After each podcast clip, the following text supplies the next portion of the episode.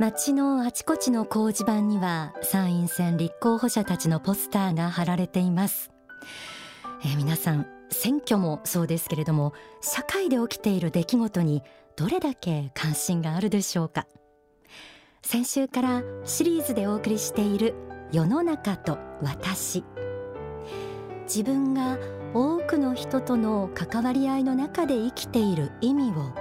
宗教的視点を持って考えるきっかけにしてほしい。そんな思いを込めてお届けしています。社会のことなど関係ない関心ないそして自分に自信もない。政治家にも自分にも大して期待していない。そんな感覚が少しでもあるという方ぜひ聞いてみてください。今日お送りするのはジャーナリスト綾織二郎さんとのトークの模様です。一橋大学卒業後産経新聞に入社。政治部記者として多くの政治家を取材。現在幸福の科学出版発行の月刊ザ・リバティの編集長。ご著書も3冊。そんな綾織さんに先日いろいろな質問をぶつけました。今のお仕事に就いた経緯などから伺ったんですが等身大の淡々としたそのお話ぶりこれがまた素敵なんです。では聞いてください。まずちょっと綾織二郎さんその人にいきなり迫っていきたいんですけれどもあの綾織さんはなぜジャーナリストになられたんですか？そこから来ますか？はい。なるほど そうですね。これちょっと、まあ、本当にあの放送されるかどうかは分からないんですけどもある日突然思いついちゃったっていうのがあの 答えなんですけどね、えーまあ、高校生の時に、あの親にある意味こう洗脳されてまして、えーえー、兄弟で「お前たちは医者になるんだ」まあ、洗脳されてたって言ったらちょっとあの 両親に申し訳ないんですけども。でそう思い込んでたんですよ。で勉強してて。である時ですね朝起きてあ自分は医者ではなくて記者だなっていうのをこうふとこう朝思いついてしまって。でまあ両親にもですねあの医者にはなりませんのでっていう宣言を特に考えもなくして、で実際こう まあそのまま来てしまっているという。うん、だからなんかあのかっこいい話じゃないんです。いやかっこいいですよ 逆に。あのー、それが今幸福の科学出版の月刊、はい。はい、ザ・リバティの編集長でいらっしゃいますけれども、はいうん、あのここに行くまでにはやはり幸福の科学というものそのものとの出会いというのがやっぱり外せないと思うんですけれども、はい、あのー、まあ先ほどまた思い立ってマスコミの試験を受けるっていう話ありましたけどもその、まあ、産経新聞に合格したという日の実は次の日にあの出会ってるんです。そうなんですか、でまあある方からその、まあ、太陽の方っていうね本があって太陽の方。えこれはもう21世紀には聖書になりますよっていうのを言われててそれが出会いですね。そうでしたか。仏法真理に出会ってあそうなんだと。おやっぱり神様いるんだと、うん、であの世もあるんだと、うん、お人間は魂修行のために生まれてきてるんだと。であるならば、まあ、そういうこうことが常識になるようなそういうこう言論活動っていうのが、まあ、自分としてやるべきことなんだなということで、まあ、それをこう心の中に持ってまあ実際そそこから1年後ですけれども。あのご著書の中で「愛と勇気のジャーナリズム」というのをあ、はいはい、あの緊張で、まあ、これは編著ということで、はい、あの書かれてますけれども、はい、あのここに込めた思いみたいなあの伺ってもいいですかね？まあ、愛と勇気っていうね、あのー、何なんだろうっていう感じですよね。ジャーナリズムにかぶせるものとしては。ねうん、はい、幸福の科学として何のために啓蒙的な番組なり雑誌に関わるんだろうかっていうことをまとめているものですよね。で何を啓蒙するのかっていうのはあの一番大事な部分は人間があやっぱり神の子仏の子であってその与えられた人生えー、をまあ、神仏に少しでも近づけるようなそういうこう人生を歩める、うん、というのがこう一番、うん、啓蒙をする部分、うん、ですよね。まあ、そこがこう一番大事なところなんだっていうことで、まあ、この「愛と勇気のジャーナリズム」っていうタイトルになっていてまあちょっとね気恥ずかしいんですけどね あの、まあ、こんなねちょっとこうかっこつけたみたいなねあの感じありますけれども。えー、綾織さんは啓蒙したいのはあくまでも仏心と人間の関係が基本にあった上でのものの見方社会の見方ということなんだというふうね趣旨のことをおっしゃっていましたけれども、まあ、いざ選挙で投票に行くとかですね政治や経済あるいは国際情勢などに関心を持つという行動がそうしたこう霊的人生観とリアルには合致しないという人もいらっしゃると思います。綾織さんには続けてぶっちゃけた質問を、えー、ぶつけてみました。一つは投票に行くといいことあるんですか？もう一つは夢って持たないといけないんですか？です。続けて聞いてください。参院選のニュースでも持ちきりです。はい、あの投票権が18歳以上に年齢引き下げられましたけれども、えー、やっぱり大人の一人としてこう別に優等生ぶってるわけじゃなくて、うんうん、やっぱあの政治参加の意識、うん、持ってほしいなっていうのがあるんですよね。で投票しても世の中変わらないと思っている人もいるかと思うんですけれども、あのまあ、要は政治参加あるいは投票してこう何が変わるの？と思っている人にぜひあの綾織さんからこうその行く意味を参加する意味を教えてください。うん。なるほど。まあ確かにね若い世代まあ今だと18歳まで下がって、まあ、今までの、うん、若い世代は投票率が低いと。でまあご高齢の方々のね投票率は高いと、うん、まあ都会はそうでもないかもしれませんけども、まあ、地方に行くとね、はい、まあ80%とかあいうところはね結構ありますからね、うん、80%90% みたいなところもありますし。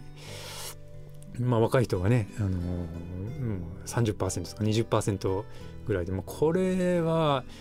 かなり大きなあそうですよね。うん、まあ、結果的にはあのご高齢の方々の意見の方が反映されて、うん、でそうなりますね、まあ、社会保障がねあの充実するっていうのはまあ悪いことではないんでしょうけれどもね、まあ、結果として今後起こってくることっていうのが、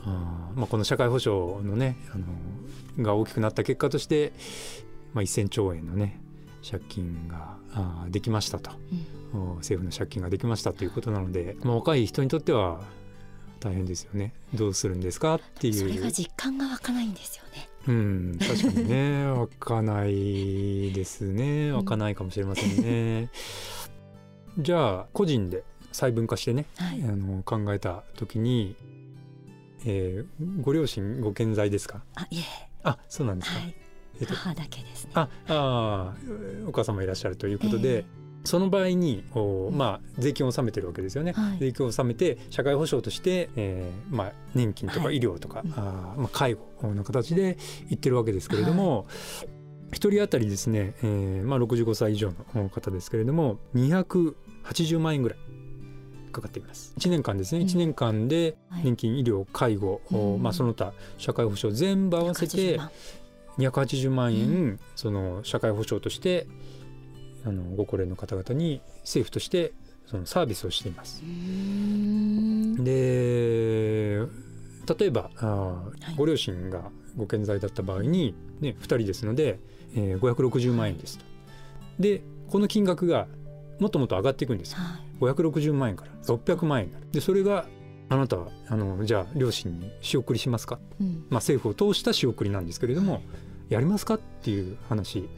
ですよね。でそれが結局は、まあ、消費税を上げて、うん、えー、いきましょうかっていうのを言ってるわけですよね。うん、目の前にやっぱり展開してるはずなんですけどね。あの消費税5%から8%に上がったっていうのは、はい、あの毎日経験するわけですよね。で、それがね、うん、3%上がったっていう意味はあのその560万円の仕送りをするっていうことのために上げているわけで、うん、単にねなんかアイスクリーム買う値段がちょっと上がったっていうだけではなくて、はい、将来的にこの560万円なりの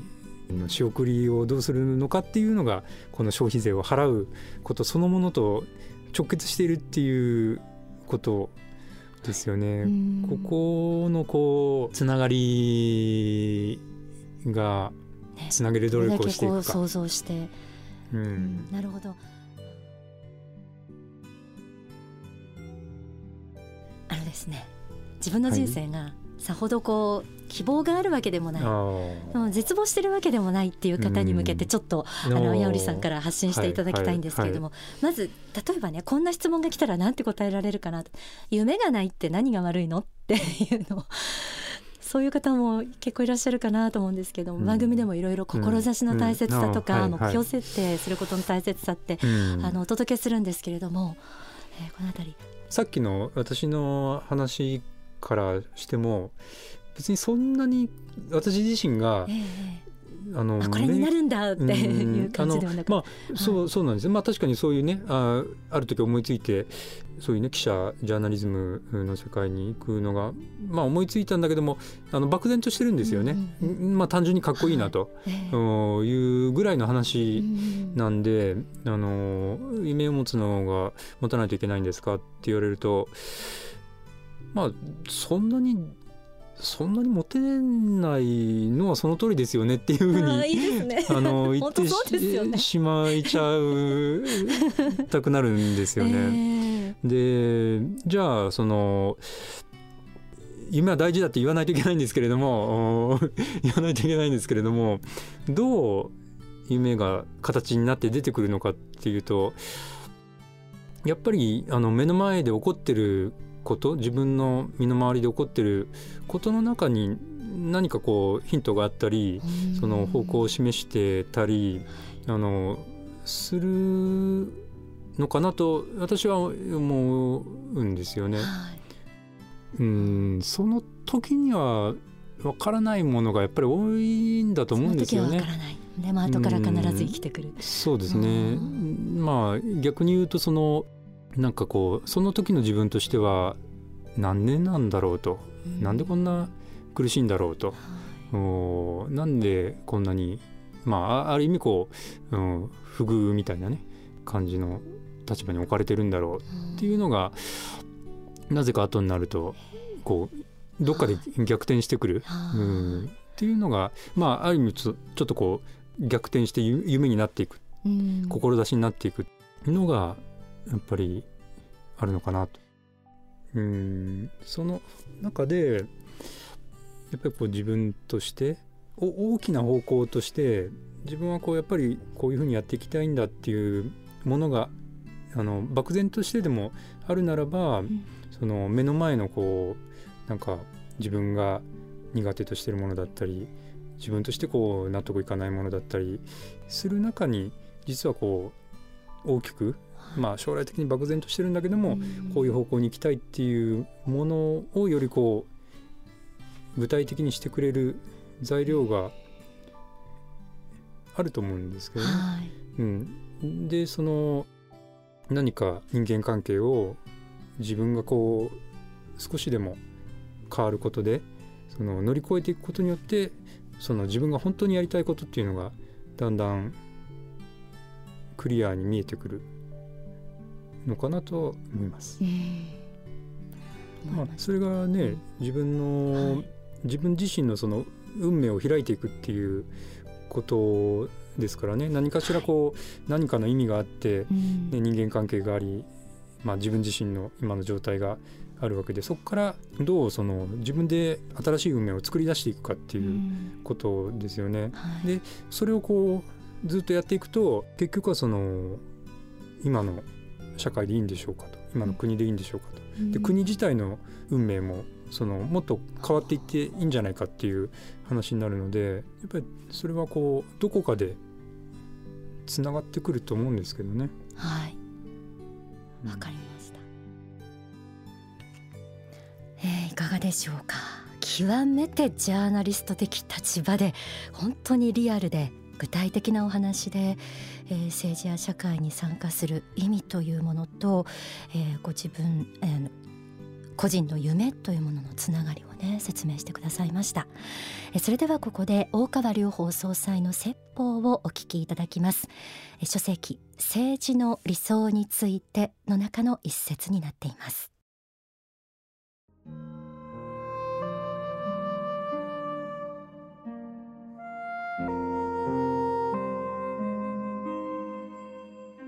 そしてまた住民一人一人もですね自分には関係ないやと思わないでここだけなんですよ。本当に本当の平等としてあり得るとしたらもうこの投票において一人一票与えられると。これ以外にないんですよ。他に平等なんてないですよ。うんこの平等はすごいです。だから社会的地位は一切無視し、えー納税額も無視し納税額が何億あるいは何千万納税してようが1円も払ってなかろうが人一票なんですよね、まあ、ある意味で公平性から見たらかなり不公平な制度だと思いますよ。うん明治時代は直接税と15円以上でしたかね納めているものに投票権があったりした時代もありましたしそれから女性に参政権がなかった時代もありましたよね。だけどそういう性別とか収入とか地位とかに関わりなく、まあ、年齢の,、まあ、あの成人に達する年齢という制限はありますけれどもそれ以外には一切の平等が保障されていて一人一票これによって自分たちの政府を作ることができるということは担保されているっていうのはこれはすごいことなんですよね。これによってある意味での、まあ、永続革命永久革命が続いていくのが民主主義の姿であるんですね。そして政治参加のチャンスの平等があると同時にですね今度はその自由を駆使しなくてはいけないと。人間にはその尊い権利と同様に尊い義務もあると、えその権利を駆使して政治参加してその公的領域ですね私的領域における幸福自分の内なる幸福だけあるいは家族の中だけの幸福だけでなくて、え公的な幸福を自分たちで創造することができるんだと。努力して公的幸福を創造することができるんだということを知ることは一つの誇りですよね。人間としての誇りだし栄光であるしこの世に生きた証ですよね。まあそういう自分の有限の人生を有限でないものにする。不滅のもの不朽のものにする。一つの尊い行為をこの世に残すことが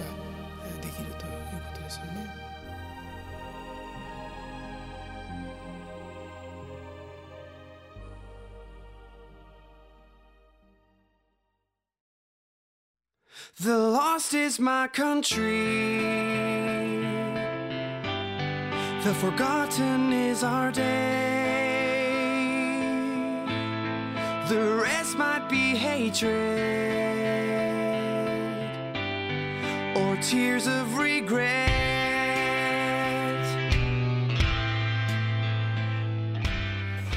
お送りしているのは綾織二郎さんのリクエスト曲 2012年公開の幸福の科学の実写映画「ファイナルジャッジメント」のテーマソングです。Love Surfaces Hatred です。えー、綾織さんとのトークいかがでしたでしょうか？もう私自身は番組でいつもこう霊的人生観あるいはこう若い人に向けてもこうあるべきですというようなねスタンスで、えー宗教として言わなければいけないこと本当に伝えたいことを、えーお伝えしてきたわけですけれども綾織さんは本当に極めてリアルポリティクスっていうんでしょうかその具体的な政治や制度の話をこう例にとって、えー一生懸命誠実に説得してくださいました。えーこちらのトークは実は90分以上にわたる、えーそんなトークが、えートークとなりました。YouTube チャンネルでこの未公開のトークもお聞きいただけますのでお時間のある方、えーぜひチェックしてみてください。さて幸福の科学大川隆法総裁大講演会年初から次々行われていますけれどもここでご生誕祭のお知らせです。7月6日水曜午後6時45分スタート。会場は埼玉スーパーアリーナ。こちらを本会場に全世界3500カ所の衛星中継も行われます。大川総裁の法話演題は地球を救う光。地球を救う光です。天使のモーニングコールの公式サイトから講演会参加の申し込みができるようになっていますのでそちらも要チェックです。